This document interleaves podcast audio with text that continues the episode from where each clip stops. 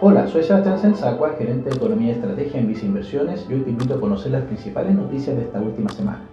En el ámbito internacional se dieron a conocer las cifras de inflación del mes de mayo en Estados Unidos, que son utilizadas por la Reserva Federal como un input para sus decisiones de política monetaria. En este sentido, esta tiene en cuenta de un menor avance en términos anuales, lo que el mercado interpretó como una señal para que la Reserva Federal finalice pronto su proceso de alzas en su tasa de política monetaria.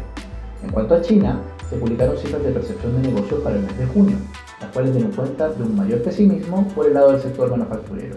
Esto último creemos que generó una mayor ansiedad en el mercado respecto de si las autoridades chinas estarían dispuestas a aplicar medidas de estímulo adicional sobre la economía, debido a que los objetivos de crecimiento del PIB para el año en curso podrían verse comprometidos.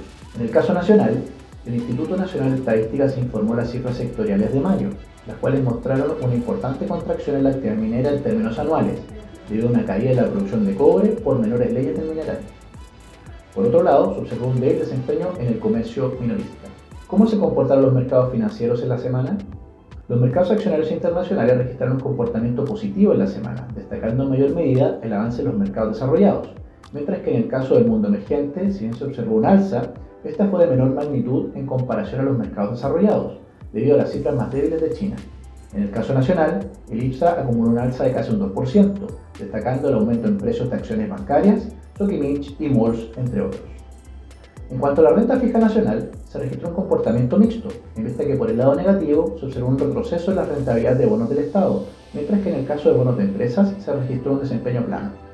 Finalmente, el tipo de cambio evidenció una baja cotada de 0,5% hacia un nivel de 803 pesos, lo que afectó negativamente el retorno a los mercados externos a evaluarlos en pesos chilenos.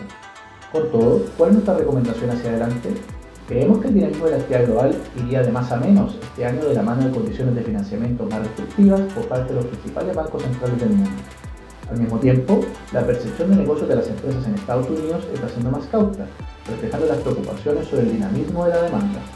Así, destacamos una mayor exposición hacia inversiones de renta fija respecto a renta variable en un portafolio diversificado, por cuanto esperamos un mejor desempeño de la renta fija en este contexto.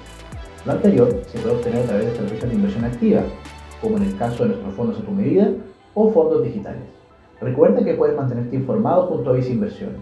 Y si quieres saber más sobre nuestras recomendaciones, te invito a revisar nuestro sitio web banco.vice.cl inversiones o contacta directamente a tu ejecutivo.